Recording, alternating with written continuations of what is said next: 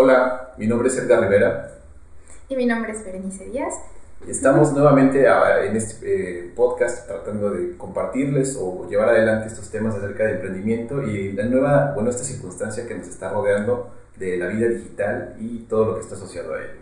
Y bueno, el tema de hoy hablaremos cómo registrar todo lo que estás haciendo, lienzo Canvas. Sí, esta super herramienta, ¿no? Digo, habíamos hablado acerca de herramientas digitales, pero esta herramientita que se llama lienzo Canvas o, lienzo de negocios es una herramienta formidable que, bueno, si sabemos darle el uso adecuado, nos va a beneficiar increíble. No sé qué opinas. Pues me parece una necesidad cuando estás empezando y también mientras estás llevando a cabo tu proyecto. Claro, es una foto.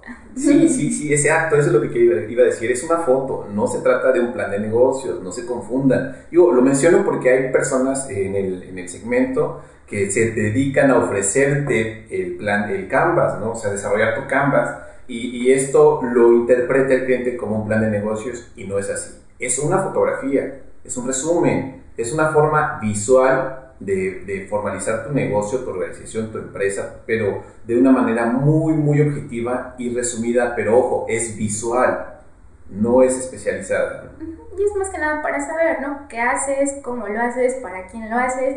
Y preguntas base que siempre te tienes que hacer a la hora de hacer cualquier cosa.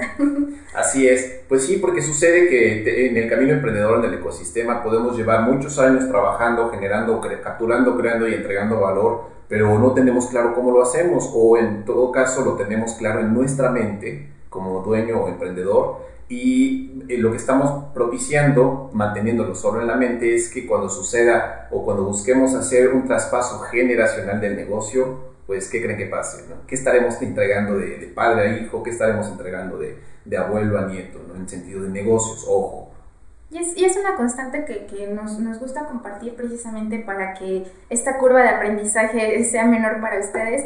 Es impresionante ver cuántas ideas son eso, porque son ideas porque no están plasmadas, eh, pues se pierden, ¿no? De generación en generación eh, o roban alguna idea de negocio precisamente por no tenerla registrada.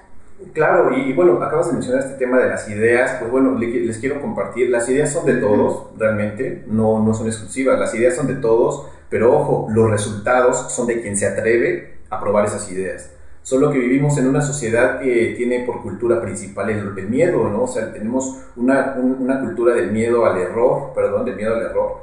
Y, y en este sentido, si algo lo desconocemos eh, o, o, no tenemos una idea clara, tenemos pavor de expresarlo de exponerlo, ¿no? Porque no queremos vernos mal ante la sociedad. Pero esto ya cambió. Les invito a que nos permitamos ver que vamos al 20% del siglo y al 2% del milenio. Por si seguimos pensando en los 1900, ya no. Esto ha cambiado, ¿no? Y parte de ello, eh, eh, bueno, y en ello, la teoría de las ciencias administrativas pues han llevado a desarrollar herramientas y el lienzo de negocios es una herramienta que este persona, eh, Osterwalder, desarrolla con propósito de facilitar a las empresas su entendimiento de manera interna, ¿no?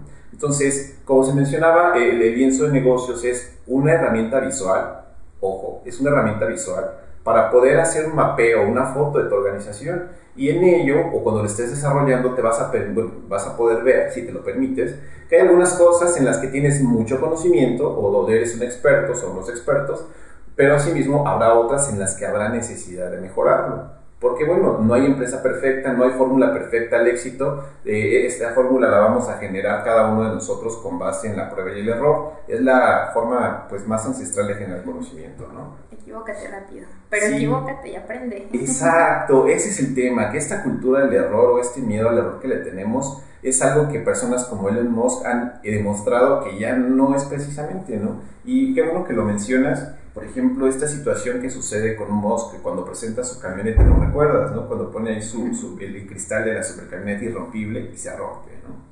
Aparte de una estrategia. Claro, es una estrategia. Es como esta estrategia de Starbucks para que se equivoquen a escribir tu nombre. Tiene un propósito. Pero todo esto está asociado a los nuevos modelos de negocios. Ahora, el Canvas siempre es mejorable, no es definitivo. Digo, tomamos, tomamos a referencia que es una foto de tu empresa, pero en general eh, se puede ir mejorando conforme vas creciendo, puedes irlo alimentando más.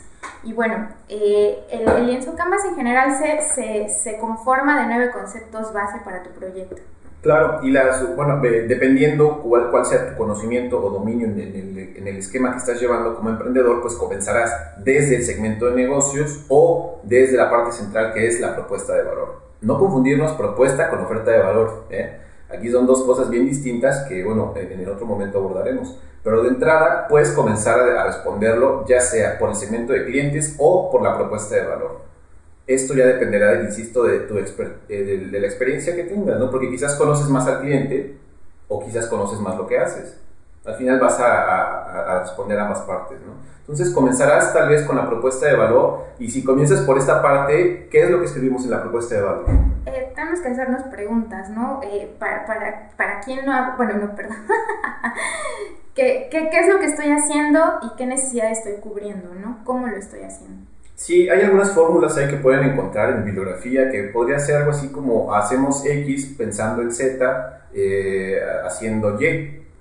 ¿no? Es una fórmula muy simple ¿no? y que si la traducimos, pues por ejemplo, eh, por mencionarte, eh, hacemos, perdón, producimos café, o vendemos café, tazas de café orgánico para personas, perdón, retomo, vendemos taza de café de cascarita para personas que son intolerantes a la cafeína pensando que eh, existe una tercera parte de la población en, México que no es tolerante a la cafeína, ¿no? Entonces ahí vemos una propuesta de valor muy técnica tal vez. El café de cascarita es este café que tiene altas características de olor y de sabor, pero que carece de cafeína, ¿no? Pero ojo, una taza de este café vale hasta 26 euros. Entonces, hay opciones, hay muchas opciones de, cómo crear una propuesta de valor, eh, me refiero a herramientas para crearla, pero finalmente debemos de describir simple y directo qué hacemos, por qué lo hacemos, para quién lo hacemos y de qué forma lo hacemos. Casi siempre este producto o servicio de la propuesta de valor se adapta a la necesidad del cliente, qué es lo que busca el cliente. No pensemos que vamos a nosotros a, darlo para todos, no, va enfocado siempre. Claro, claro, porque si lo manejamos a manera estadística, si abrimos un negocio en este momento y nos preguntamos, ¿a quién le vamos a vender, Berenice? A todo México, claro, son 125 millones de personas, ¿cómo vas a poder hacerlo? Es poco probable. Lo hacemos más pequeño. Vamos a abrir un negocio y le venderemos a todo Puebla. Dude, son casi 6 millones, no sé, 6.4 millones de personas. ¿Le vas a vender a todos?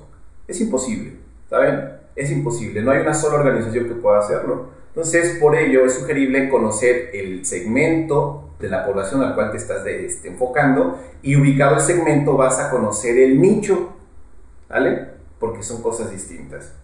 Otra herramienta precisamente del Canvas es el segmento al cliente, ¿no? ¿A quién va dirigido tu producto? ¿Para quién lo estás este, específicamente creando? Y aquí tienes que super acosar, por decir algo, entender totalmente a la persona a la que vas a dirigir esto, ¿no? ¿Qué hace? ¿Cómo lo hace? ¿Dónde lo hace? ¿Qué le gusta? ¿Qué respira? ¿Qué color? Casi, casi, ¿no? Entonces, son preguntas de pronto que dices, es de verdad, pero cuando empiezas a conocerlo, quieres saber más del cliente porque vas a saber cómo mejor tratarlo y qué darle, ¿no?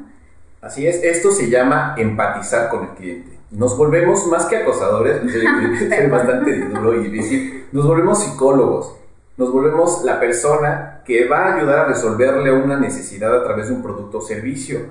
Por eso eh, debemos, como se, ha mencionado en otros podcasts, esta, en esta nueva tendencia, nueva versión de los negocios, está centrada en el cliente completamente y en equilibrio con los intereses de los colaboradores. No podemos dejar de ver a los colaboradores porque pues son ellos quienes me apoyan a crear valor, a capturar, crear y entregar valor. Sin embargo, quien me ayuda a sostenerme económicamente es el cliente. Entonces, todo lo que yo hago todo está en función a su interés, a su necesidad, a su capacidad de pago, a la forma en que lo busca, cómo lo busca, qué hora lo busca, en qué presentación. De aquí han surgido algunas tendencias, algunas acciones, perdón, eh, que, nos, que nos ayudan a evidenciar esto y es, por ejemplo, esto del unboxing.